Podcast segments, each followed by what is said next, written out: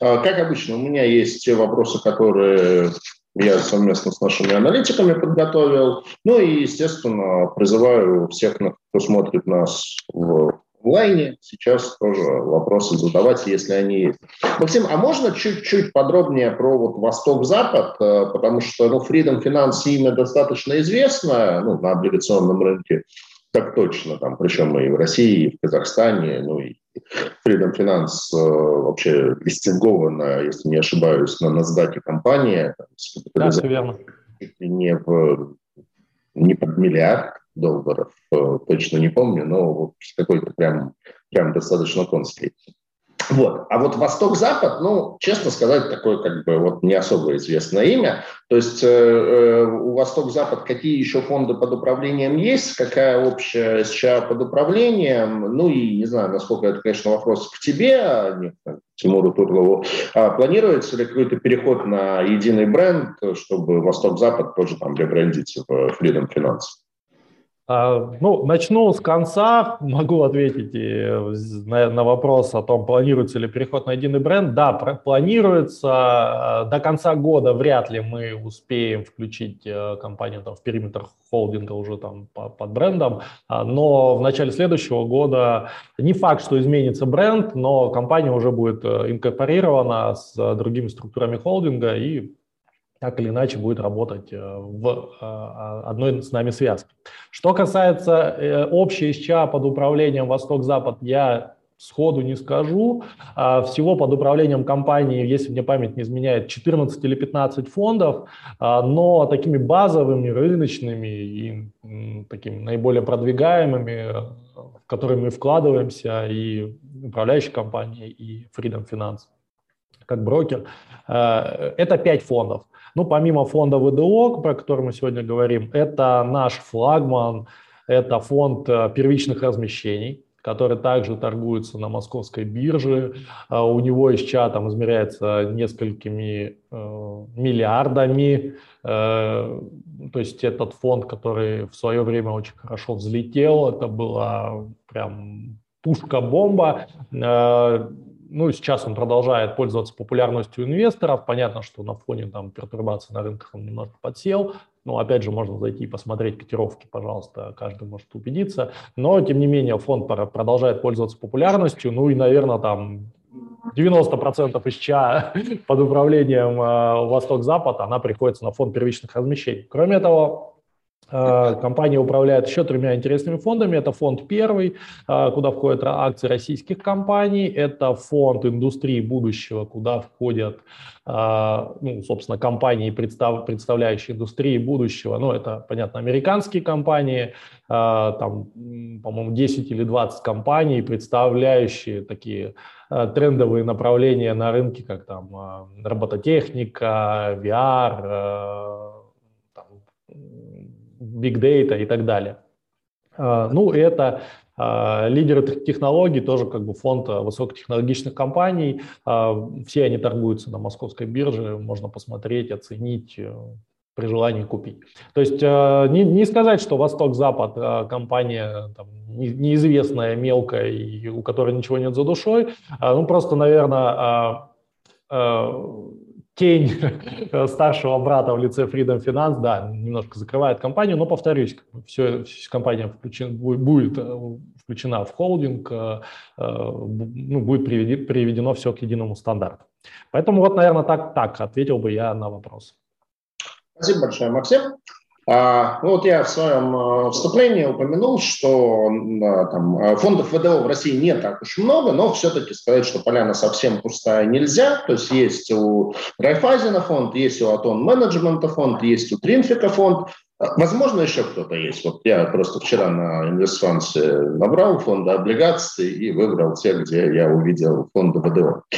А чем ваш фонд отличается? Ну, как бы первый вопрос – и вот что, конечно, сразу бросается в глаза, что вот упомянутые три компании, там фонды там, в районе 50-60 миллионов рублей, ну, то есть такие микрофондики. У вас фонд под миллиард. Вот, э, с одной стороны, как бы, ну, хорошо, когда фонд большой, это там, солидно, круто. Э, с другой стороны, ну, вот я сам, как там, инвестор в ВДОшной истории, я знаю, что с ликвидностью там беда-беда. Мне когда там в 2019 году нужно было продать портфель э, таких бумаг там, миллионов на 15, вот я неделю сидел там как трейдер, там переставлял котировки, там, чтобы, ну, потому что если бы я начал лить по бедам, ну, как бы, я, может быть, там в каких-то бумагах бы там на пару фигур мог э, э, котировку двинуть. Вот, то есть вот с учетом этого э, такой размер фонда, он не является проблемой? А, ну, опять же, начну ответ с конца. Э, до тех пор, пока все компании в фонде у нас соответствуют критериям качества, а проблема это не является, потому что мы заходим, то есть если посмотреть на все размещения, мы заходили на первички. То есть мы не покупаем а, бумаги в процессе, ну, на, на вторичке, насколько помню, вообще кейсов таких не было. Соответственно, зайти на первички нашими объемами, ну, опять же, там, а, это объем там, до 100 миллионов. В принципе, это не проблема, это комфортно и удобно. Пока кейсов выхода не было, ну, будем как-то подстраиваться под рынок, да, и задают такие вопросы часто, и коллеги из управляющей компании над этим работают. То есть, что, как, как быстро продать в рынок там, 100 миллионов при объеме выпуска там, миллиард. Ну, как бы будем решать проблемы по мере их э, поступления. Пока с точки зрения формирования фонда у нас нет проблем. Ну и опять же мы понимаем, что мы с ними в перспективе, возможно, столкнемся, но я говорил о том, что мы стремимся к тому, чтобы э, доля бумаг в фонде была как можно меньше. Ну и опять же посмотреть там, больш... ну я говорил про 21 выпуск, отнимаем там а, два выпуска ОФЗ, отнимаем Goldman Group с самой большой, а, ЦФП отнимаем, отнимаем Goldman Group с самыми большими долями, и у нас там остаются а, там объемы ну, 30 миллионов. Там, ну, в принципе, это тот, да, с проблемами, но достаточно там, комфортно можно выйти. Это что касается размеров, то есть мы не испытываем какого-то э, каких-то проблем с ходом, ну, по выходу будем разбираться, и, в принципе, нам комфортно с таким объемом. А что касается конкурентов, ну да, мы смотрим за ними, но пока наше, наверное, ключевое отличие от конкурентов, э, что все-таки мы фонд текущего дохода, то есть с выплатой, а конкуренты все, они реинвестируют купоны. Э, хорошо или это плохо, ну, можем обсудить чуть дальше. Э, ну, вот мы, мы выбрали такой путь, мы им идем. А что касается, кстати, инвестфонда, то тут маленький нюанс. Наш фонд э, на инвестфонд заявлен как смешанный, поэтому, возможно, надо погуглить конкурентов еще среди смешанных фондов. Возможно, кто-то еще найдется. Хороший point. Я это скажу своим коллегам, кто отвечает за инвестфанс, потому что, ну, не знаю, смешанный, может, имеется в виду с ОФЗ, но ОФЗ это все-таки тоже. А, давайте поговорим про портфель фонда. То есть, э, ну, в принципе, вы довольно хорошо презентовали структуру портфеля, там, в общем, все достаточно понятно. А, может быть, еще раз, как принимаете решение о том, что покупать и что не покупать, то есть на что смотрите, то есть, ну, понятно, наверное, на рейтинг, но как бы тем не менее. А вот еще мои аналитики обратили внимание, что у вас э, значительная часть бумаг в портфеле – это дебютные выпуски, то есть вот с чем связано связано, это какая-то сознательная такая преференция, что если компания выходит на рынок первый раз, то она, скорее всего, не дефолтнет. А, ну, еще вот из вопросов, э, которые задают слушатели, какая средняя дюрация бумаг в портфеле? За дюрацию, если честно, сейчас, сейчас не отвечу, но как бы повторюсь, как бы делаю спойлер, да, кавычки и все возможные оговорки. А, там, что это не прям точная-точная информация, но если брать средний объем сейчас а, там, дюрации на ВДО, то есть, насколько помню, это там 2,5-3 года, вот средняя дюрация фонда будет примерно такая, что есть 2,5-3 года. Понятно, там ну, можно посчитать, э, уточнить, но вот э, ориентировочно вот, вот так. А что касается того, как принимается решение.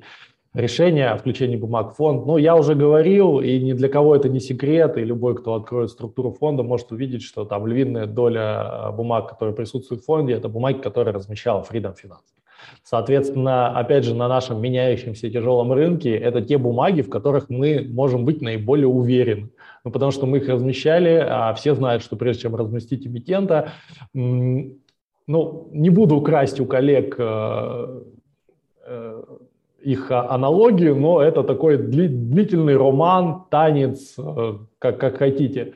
А, соответственно, за то время, когда мы, которое мы проводим по подготовке к размещению, соответственно, мы про этого эмитента знаем ну, все или практически все, и можем в нем быть максимально уверены. Собственно, эту уверенность мы передаем дальше, а, как бы заходя в эти бумаги такого эмитента фондов. Понятно, что дальше подключаются коллеги из фонда непосредственно, которые уже по своим метрикам прогоняют эти бумаги и э, там, как бы финальное решение все равно будет за управляющей компанией.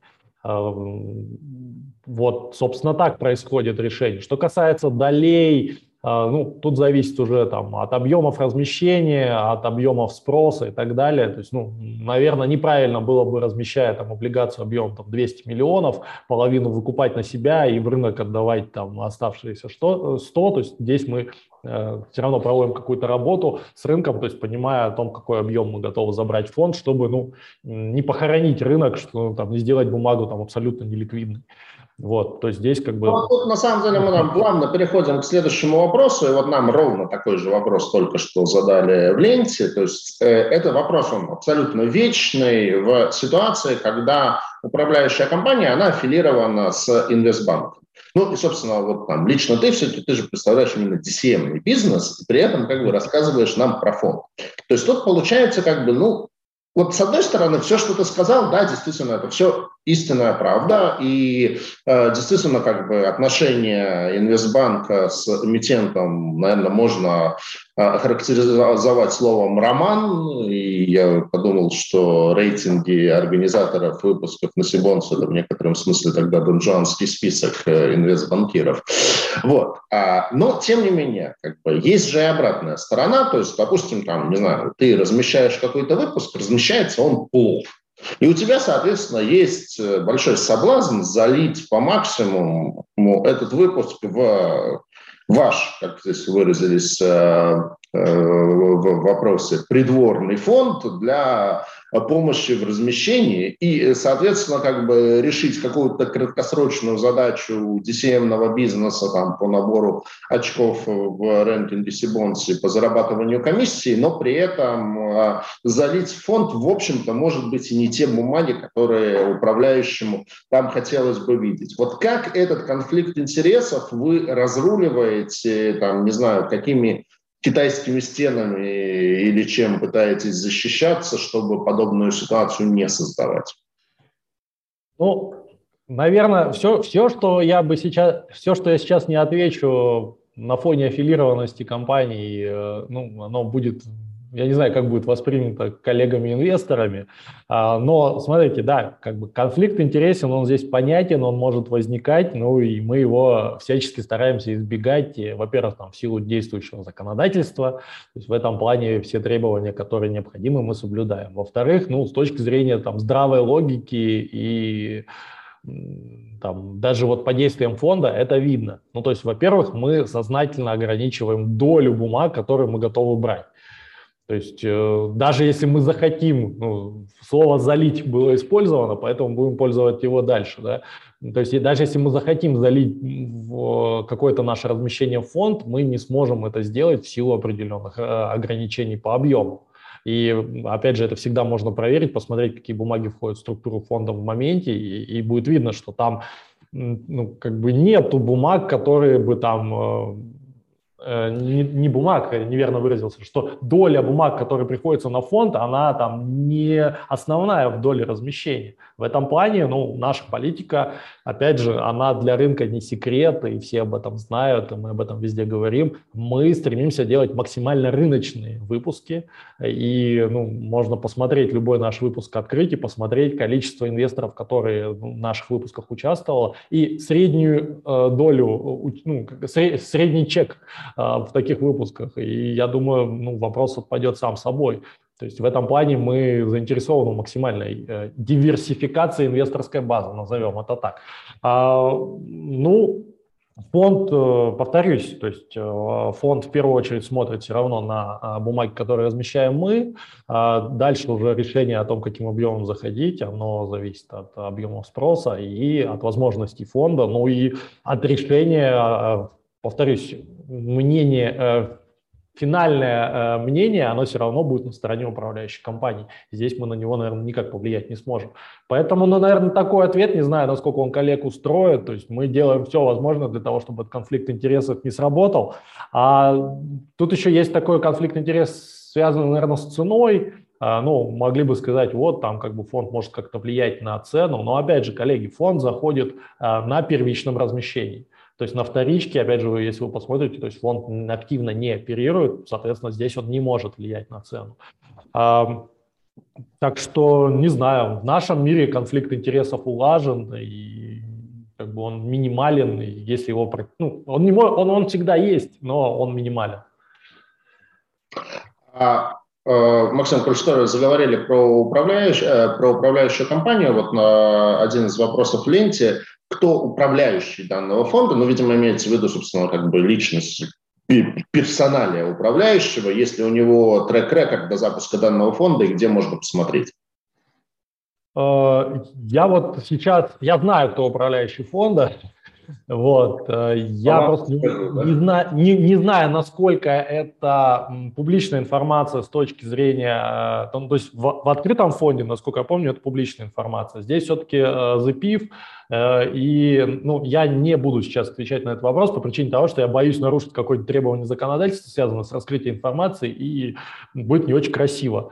Я уточню у коллег, можем ли мы эту информацию как-то озвучивать, ну и коллег, который задавал вопрос, ну и все остальные могут задать этот вопрос непосредственно мне.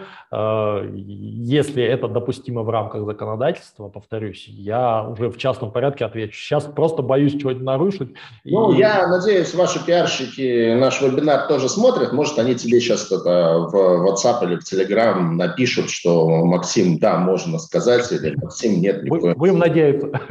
Да. А, следующий вопрос. А, это затронутый же вопрос ликвидности бумаг фонда на бирже, то есть можешь дать какие-то характеристики, какой средний э, за месяц, то, то есть беда спред ты как бы сказал, но какой в среднем за месяц оборот, какое количество э, сделок за месяц.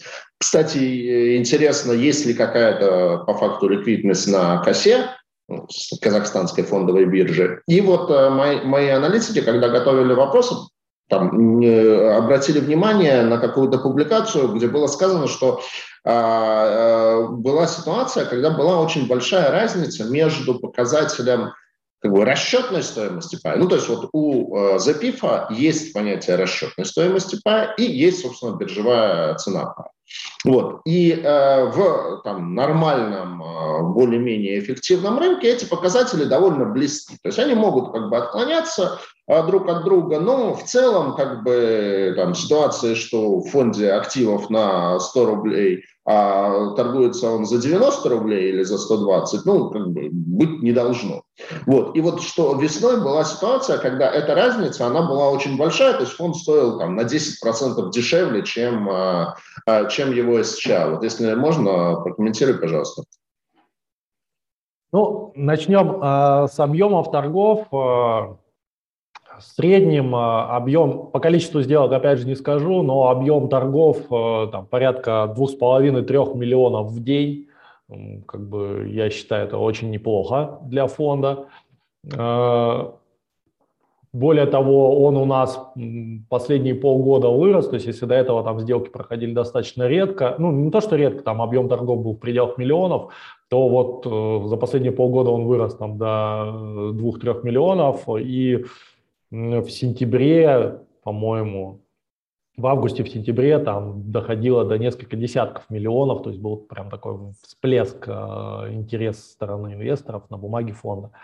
А что касается м, вопроса о почему э, фонд торговался дешевле, чем была СЧА, ну, Смотрите, э, несмотря на то, что как бы фонд э, запустился там в феврале, э, а маркетмейкер у него формально появился там с марта. Маркетмейкер вы или это сторонняя компания? Маркетмейкером можно зайти на сайт биржи и посмотреть. Маркетмейкером являемся мы, Freedom Finance. Uh-huh. Вот.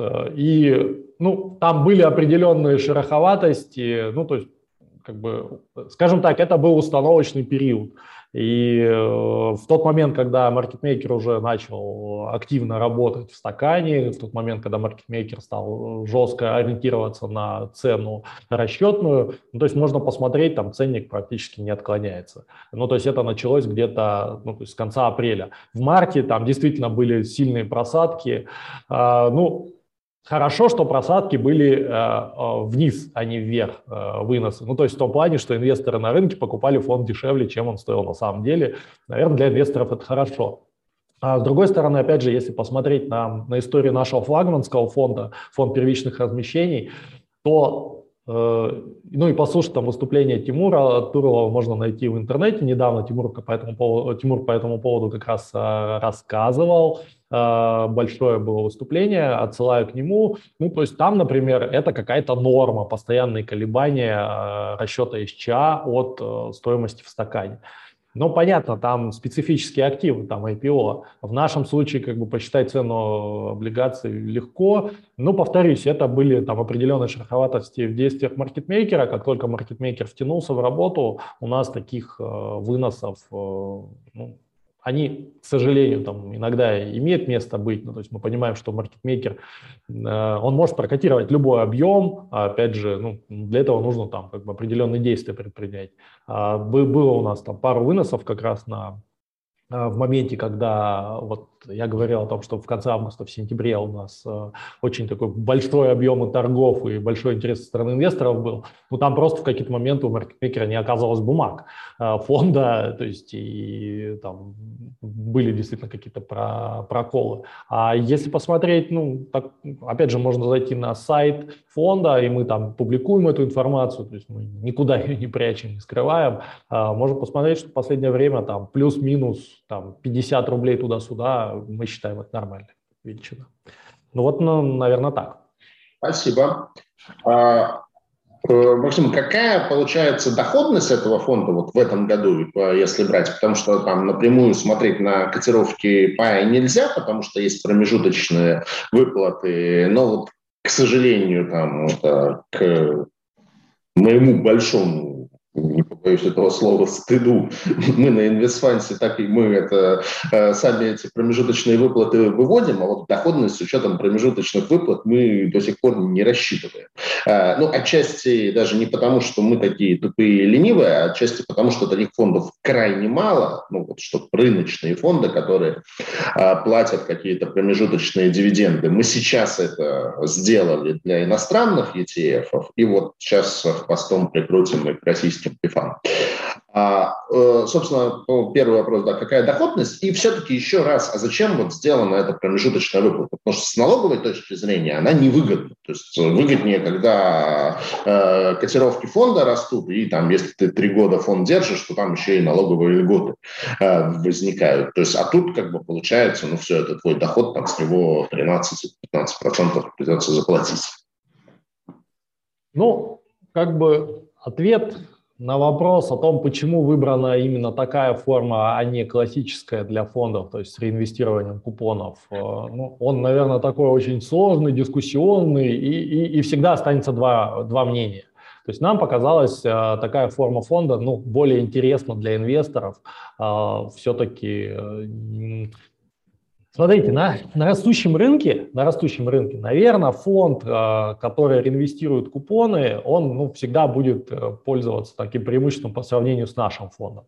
А, связано это с тем, что, ну, во-первых, инвестору легче воспринимать растущий график, постоянно, а во-вторых, с тем, что, ну, как бы там зашел, ну, купил подешевле, там, спустя какое-то время у тебя там реинвестировали купон, ты вышел чуть-чуть подороже, и все хорошо у тебя.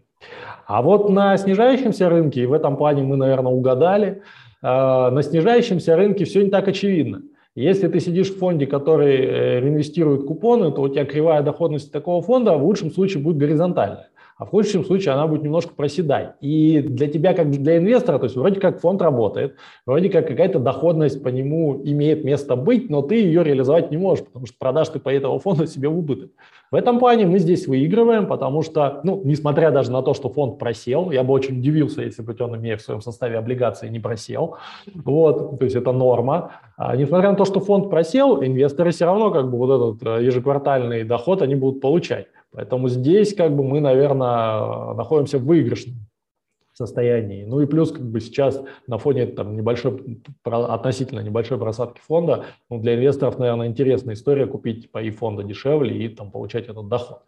Вот. Единственный нюанс, как бы я сразу же скажу, об этом проговорю, что когда, ну, то есть фонд по природе своей, как бы он должен повторять э, дох, ну, доходность, э, не доходность, а, ценовую структуру облигаций, но по факту этого не происходит. Почему? Потому что у облигаций есть такая классная штука, которая называется НКД, накопленный купонный доход. А у фонда этого НКД получается, что нет. Поэтому облигация, ну, при прочих равных, это всегда прямая линия и капающие с определенной периодичностью на брокерский счет купоны.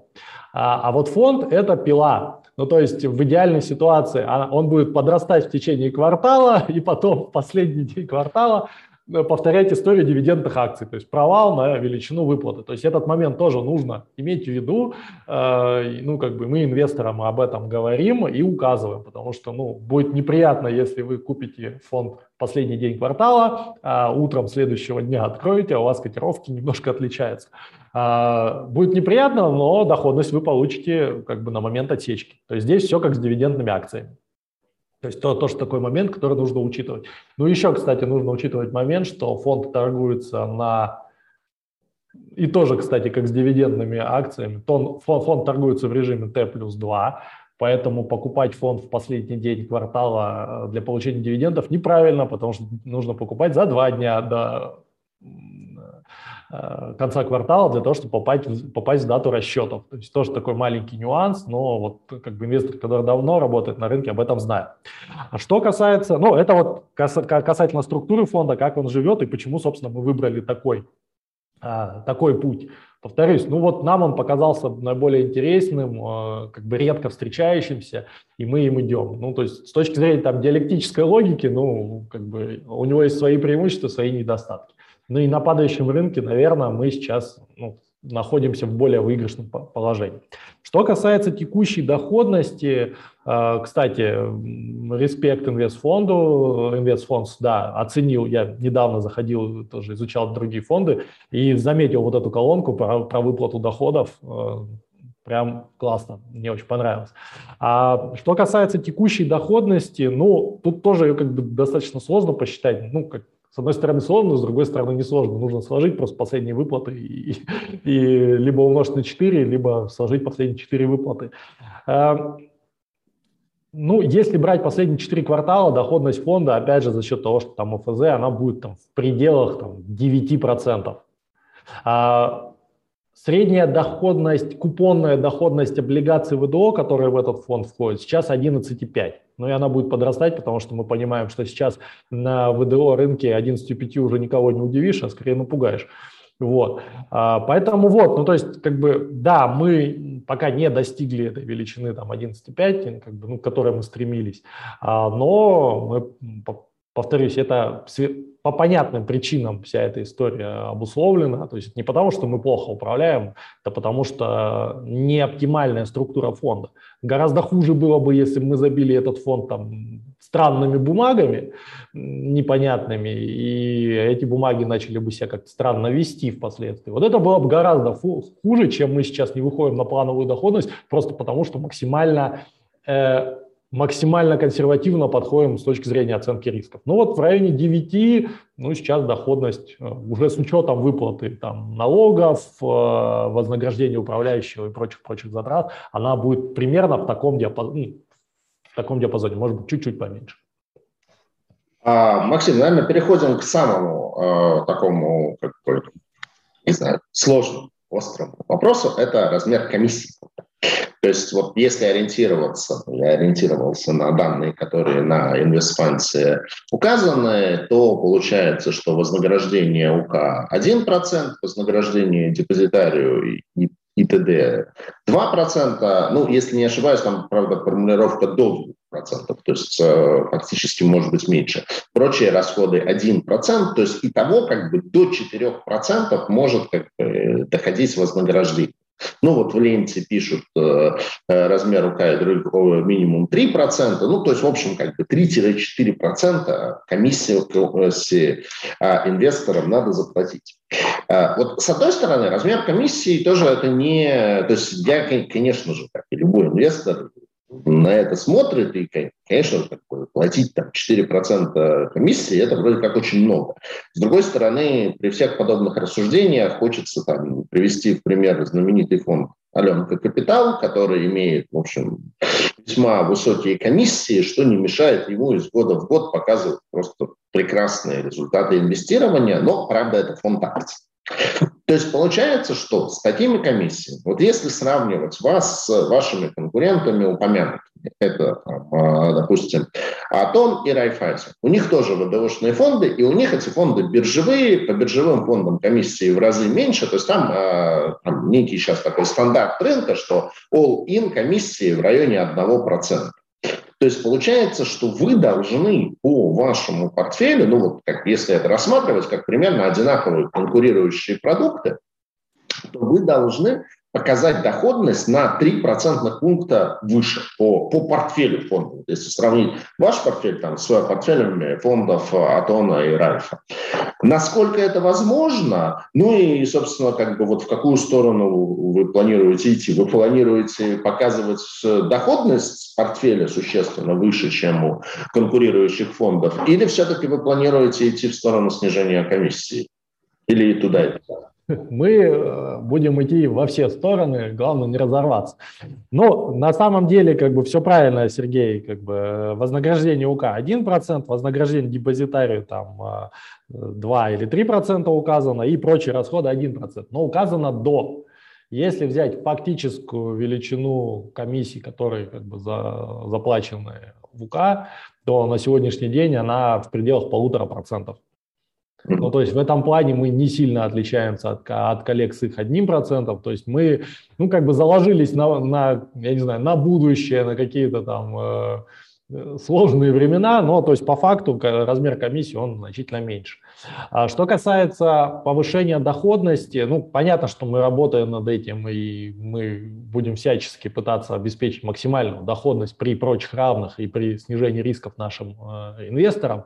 Но сейчас повторюсь, как бы мы не готовы ради доходности забивать фонд всем подряд, потому что даже при максимальной диверсификации, даже при там, я не знаю, супер грамотном управлении со стороны наших э, управляющих, которые там за неделю до каких-то проблем увидят э, признаки этих проблем на основании каких-то финансовых показателей и всего прочего, ну, мы, мы, мы идем другим путем, то есть мы готовы Э, брать фонд только то, ну, то есть в чем мы максимально уверены. И, и... Продавать ОФЗ и тарить э, фонд э, Роснана вы сейчас не планируете? Нет, точно Роснана в структуре фонда нет и не будет, и прочих компаний сокращений тоже нет. То есть не будем мы заниматься такими спекуляциями. То есть на, стратегия фонда на самом деле заключается в том, чтобы зайти в эмитента, кстати, был вопрос о том, почему мы заходим только в дебюты. Ну, потому что мы размещаем дебюты, как бы. А, другой вопрос, что сейчас, ну, зная свой pipeline как DCM, я могу сказать, что у нас будут в 2022 году а, заходы повторные тех эмитентов, которые мы размещали, и я надеюсь, что часть из этих эмитентов ну, появится в фонде а, либо за счет увеличения их там доли, потому что можно посмотреть, там какие-то эмитенты, там доля их всего там 1%, ну, мы будем, наверное, работать по увеличению этой доли там до ну, более значительной. Вот. А, так вот, мы, ну, наверное, будем идти таким путем, что, наверное, мы готовы поступиться доходностью ради э, большего качества, чем как бы обеспечить инвесторам э, какую-то доходность и попасть там на 2-3 дефолта. Ну, это будет, наверное, некорректно.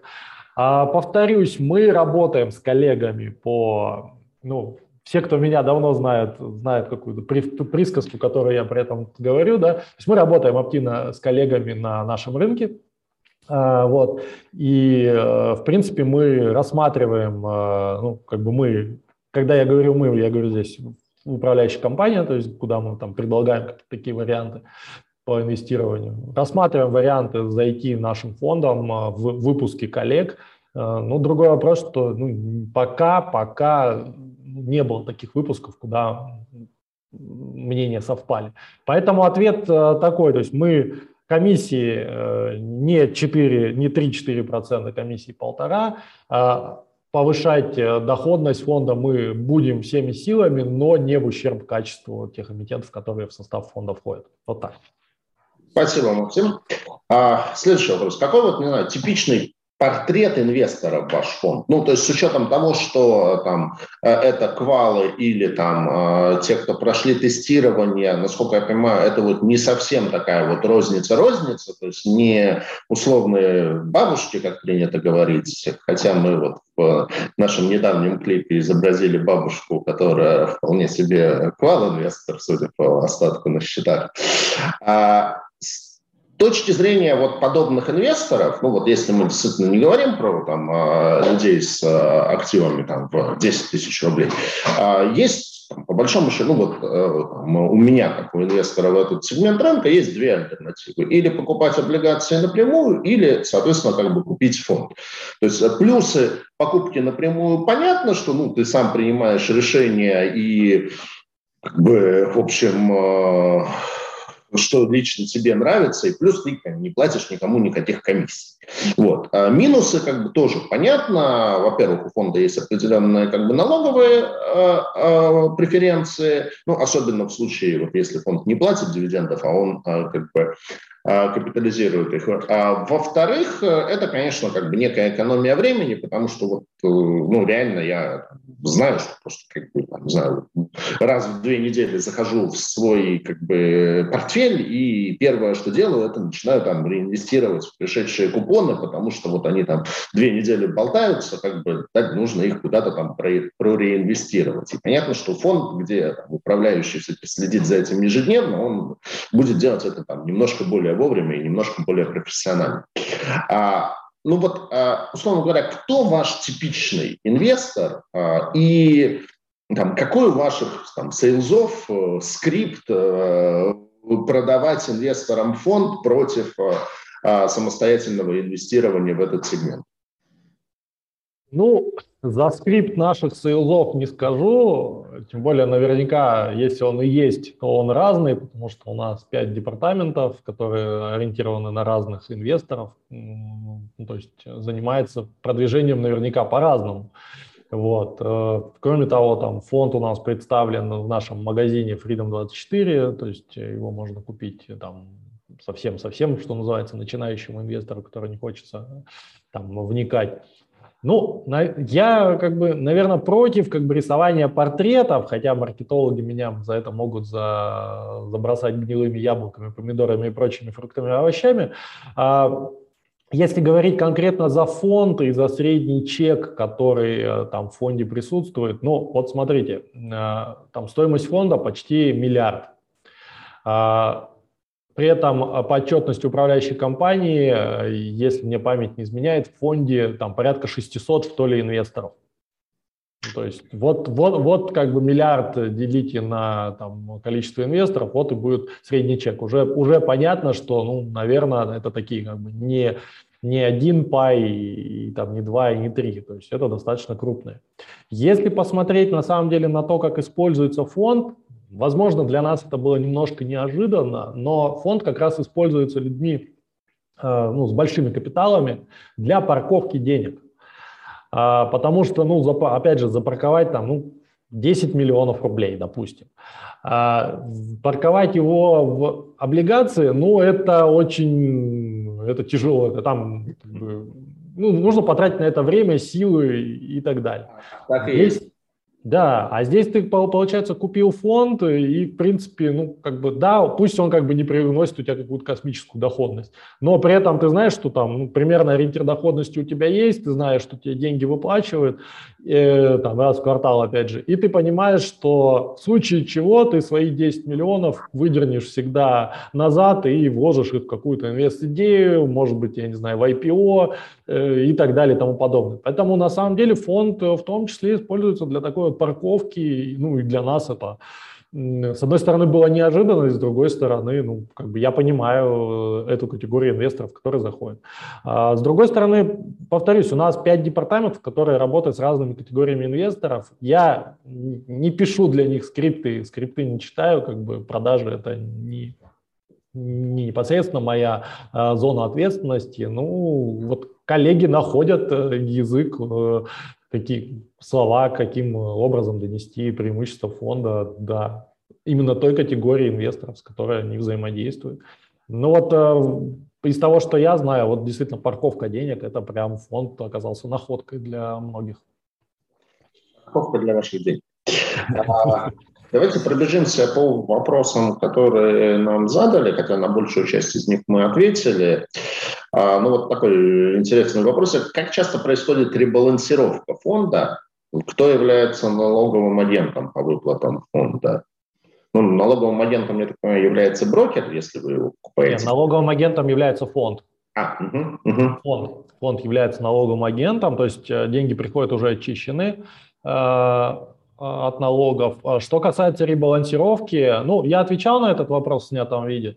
То есть э, ребалансировка происходит э, в момент, когда на горизонте фонда появляется интересный выпуск, и как бы фонд, понятно, продает часть ОФЗ и э, заходит на эту часть в новый выпуск, там, в зависимости от того, какая, какой объем как бы, он планирует взять.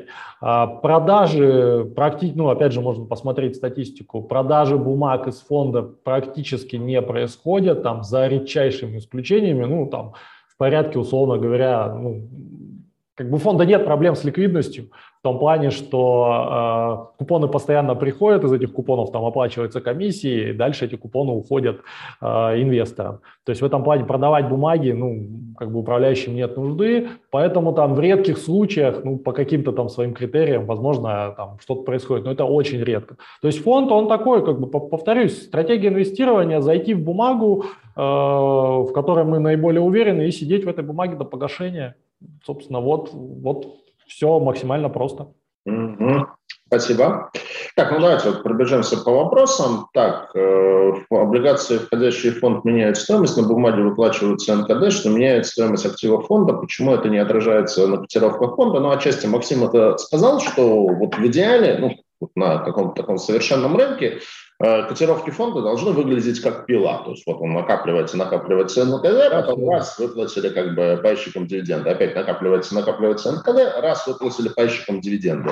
Ну, как бы, если этого не происходит, это просто, скорее всего, значит, что не, у нас еще культура инвестирования в подобные фонды не развилась, Э, отчасти это значит и то, что по идее, там, не знаю, Cbonds Investfunds э, должен считать э, какой-нибудь показатель типа там НКД по портфелю фонда и его каждый день апдейтить, чтобы у инвестора было перед глазами понимание того, что вот в принципе за счет НКД этот фонд там, за день вырос на, э, ну, как бы его пай прибавил вот столько, там мы пока это не считаем.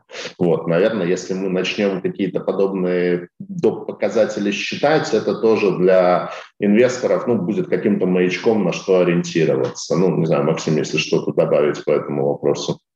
Да нет, ну все верно. Ну, на самом деле я не совсем как бы согласен с автором этого вопроса. То есть, если открыть котировки фонда на московской бирже и посмотреть, ну почему они не меняются? Они вполне себе меняются. И сейчас они, э, к сожалению, они там ниже, чем были месяц назад и два месяца назад, потому что как раз таки бумаги, составляющие основу фонда, тело этих бумаг подешевело. Поэтому ну, не совсем понятен, почему вопрос задан. Там, да, Сергей правильно все описал о том, что как бы, какие проблемы при расчете этого всего возникают. Ну, не согласен с тем, что фонд не меняется в цене, вполне себе меняется. Так что вот. Так, про комиссию мы поговорили, в том числе обсудили то, что фактическая комиссия, она существенно отличается от вот этих вот заявленных 4%. Э, так, про, про ребалансировку сказали. Так, еще один вопрос по комиссию. Так, про управляющего вопрос задал. Вы ответили, что знаете, но раскрыть не можете. Так, про дюрацию поговорили, про Freedom Finance как организаторы поговорили. Так, парковка средств конкурента. Ну, а, можно, да, да. можно где-то смотреть состав портфеля. Ну, я так понимаю, что вот на указанных презентации сайтах, то есть это сайт УК Восток-Запад и специальный лендинг на Freedom Finance, вот структура портфеля э, есть, но она вот в таком же виде, как в вашей презентации, то есть только там топ, э, топ э, сколько? Нет, нет, нет, нет. Э, структура портфеля, она э, на сайте управляющей компании, она раскрывается полностью. Ну, то есть, ну, единственная задержка там пару дней, но можно зайти и посмотреть вплоть до там самой меленькой бумажки, которая есть в фонде. То есть это все раскрыто. Э, пожалуйста, заходите, смотрите. Там ничего не скрываем. Отлично. А Максим, такой, может быть, вопрос, он уже не, не совсем про фонд, но ты все-таки как бы прежде всего DCM-щик, э, то есть, ну, для тех, кто не знает этой аббревиатуры, DCM – это Debt Capital Market, то есть это люди, которые, собственно, занимаются размещением облигаций а, для, ну, прежде всего, корпоративных эмитентов. Насколько я знаю, Freedom Finance в субфедах пока еще не участвует. Не представлено. Да. А, то есть вот как ты видишь этот рынок, ну и это, естественно, имеет прямое отношение и к фонду, с учетом того, ну, с учетом того, что мы впервые там за последние 7 лет в этом году живем в условиях повышения ставок, и оно как бы, ну, если начиналось как, может, такое косметическое, то сейчас уже совсем не косметическое, и ставки там по ОФЗ ушли там, на 300 пунктов вверх, там, по, по ВДО там repricing начался позже, но он еще по-моему, только в самом разгаре. Соответственно, как ты смотришь в целом на этот сегмент? Ну и, собственно, наверное, как бы самый ключевой вопрос, он следующий, что вот такой как бы repricing и повышение доходности, оно э, приводит к тому, что размещаться становится гораздо сложнее. То есть, ну, размещаться в условиях, когда ставки снижаются, легко. Размещаться в условиях, когда ставки растут, ну, собственно, с точки зрения инвестора, а зачем я буду покупать сейчас, я лучше пару месяцев подожду как бы и, и куплю тогда. А, не создаст ли это сложности для рефинанса у ВДОшных эмитентов? Ну и, соответственно, как бы там, отсутствие возможности рефинансу может привести к дефолту? Ну, пока, ну, понятно, что о том, что 2020 2022 год у нас будет интересным, и в том числе он принесет нам рестракты и дефолты, и, в принципе, в каком-то смысле он уже начался, 2022 год. Э, посмотрите, что происходит там с ОВК и Роснано, да. Вот. И, и, и что интересно, беда-то пришла оттуда, откуда не ждали. Все, все ждали, что ВДО посыпятся первыми, а ВДО живее всех живых. Вот. А, ну, скажем так, э, мы под, под как бы постоянно работая с нашими текущими эмитентами, мы э, видим с их стороны все равно запрос на размещение денежных, э, на размещение облигаций, на привлечение денежных средств. И повторюсь, у нас как бы на э, январь, февраль, ну, скорее февраль, то есть у нас запланированы пока имена говорить не буду, то есть несколько интересных выпусков, именно как бы повторные. Но как бы сейчас мы находимся в такой в стадии мар- э, маркетирования этих эмитентов, потому что, ну, они пришли и и как бы с вопросом, сколько дадите э, ставку-то, да? И на самом деле ситуация получилась э, очень интересная. Э, когда эти эмитенты там, пришли к нам спустя там, два года, для них сейчас ставка привлечения денежных средств, она такая же, как два года назад. И для них ничего не изменилось с точки зрения работы. То есть они как-то достаточно комфортно воспринимают эту величину. Они говорят, а, там, подождите, вы же говорили там, что там, а, там, снижение, там, рынок нас узнает. Ну, как бы это стандартная история, которую говорят все организаторы всем своим эмитентам. Вот, мы говорим, ну, все как бы круто, но это при прочих равных. Посмотрите, где сейчас ставка. И на самом деле то есть те эмитенты, которые сейчас выходят на, э, за новыми выпусками там, спустя 2-3 года, для них какого-то особого дискомфорта нет. Ну да, хотелось бы меньше, э, хотелось бы как бы какого-то движения в сторону снижения ставки, но когда они видят ставку примерно такую же, как, как, как, какая была там по первому выпуску, ну, шока не происходит, да, там какое-то непонимание и там есть, но потом, когда они видят, что происходит на рынке, в принципе, нет а, каких-то проблем. Проблемы будут, скорее всего, у тех эмитентов, которые размещались в начале 2021 года по самым низким ставкам и как бы привыкли жить в этом мире низких ставок. А, вот это да. Другой вопрос, что у этих-то эмитентов погашение будет не в 2022 году, а дай бог в 2023-2024, и здесь надежда на то, что ситуация как-то устаканится. А, поэтому вот как бы ответ такой, что проблемы будут, но мне кажется, что как это, слухи о смерти, преждевременной смерти ВДО, они преувеличены. И, ну, э, не знаю, встретимся, как говорится, через год э, и посмотрим, что произошло. Мне кажется, что вот эти кризисные времена, как раз-таки рынок ВДО проживет, э, пройдет наиболее комфортно и без каких-то там проблем. Ну, это мое личное мнение, здесь как бы это даже не мнение там, департамента, ни, ни в коем случае не мнение компании, как бы, но я думаю, что ВДО будет дефолтов гораздо меньше и каких-то рестрактов и проблем, чем мы увидим на рынке э, высококлассных э, эмитентов.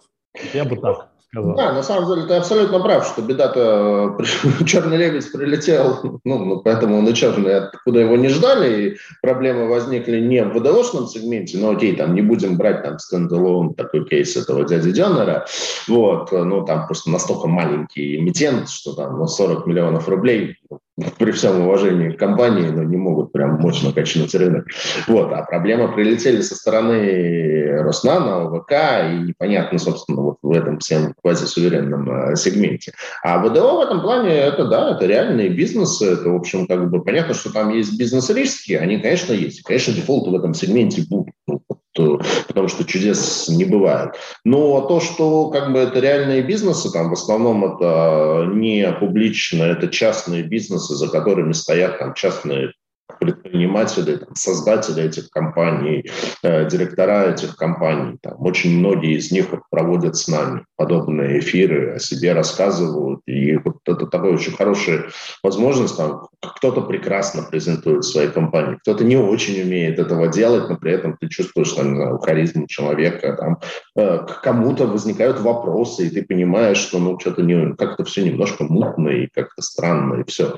Вот. Но это все можно вот, на самом деле как бы пощупать, послушать и на основании этого принять решение. Поэтому, в принципе, я действительно, может быть, поддерживаю точку зрения, что какого-то вот апокалипсиса в выдавшем сегменте в плане дефолтов я бы тоже не ожидал. И на самом деле степень устойчивости российского бизнеса, там, просто ставок на, ну, на самом деле, как бы нормальные бизнесы, все они генерят доходность не 10 не 12 в общем-то, даже не 15 И почти все вот такие средние бизнесы, они привыкли жить с 15 ставкой, и они проживут даже там, с 18 ставкой и, и, и вплоть до 20. А в эту область, честно говоря, я не, не вижу никаких причин, почему да. могут уйти. Согласен, согласен, Сергей, потому что если посмотреть на там, периодические выступления наших представителей МСП, среднего бизнеса, там, опора России и так далее, ну, мы понимаем, что малый и средний бизнес э, в нашей стране, он живет с, с ситуации перманентного кризиса, то есть их кризис всегда. Да. Поэтому здесь как бы э, чуть хуже, чуть лучше, ну, мне кажется, ну, стало чуть хуже. Поэтому Да, я тут полностью согласен. Мне кажется, ну, как-то это слухи сильно как бы преувеличены. И еще один такой момент, ну, немножко, может быть, крамольная мысль в отношении, там, как бы, по, по отношению к инвесторам, она как может прозвучить как-то не очень корректно и комфортно, но когда мы говорим про какие-то крупные выпуски, там могут быть э, большие трагедии. Ну, в том плане, что либо там какое-нибудь физическое лицо на все деньги, ну, в порядке так, э, на все деньги купило какой э, пакет э, акций, компа- э, облигаций компании, который не может обанкротиться. И хоп, у нас что-то произошло не так. В ВДО все-таки инвесторы, они более ушлые, и там, э, что такое диверсификация, про которую я рассказывал, они знают гораздо лучше меня.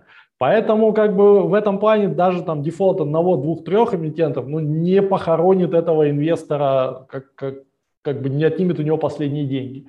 И даже если как бы будут эти дефолты, даже если они примут какой-то там характер, ну не массовый, про это говорить не хочется, но не единичный, а, ну как кто-то недавно сказал из коллег, это будет, ну, трагедии, но это будут маленькие трагедии и как бы весь рынок они, наверное, не похоронят. Ну вот, может быть, так не очень приятно эта э, новость, эта информация звучит, но это будет так.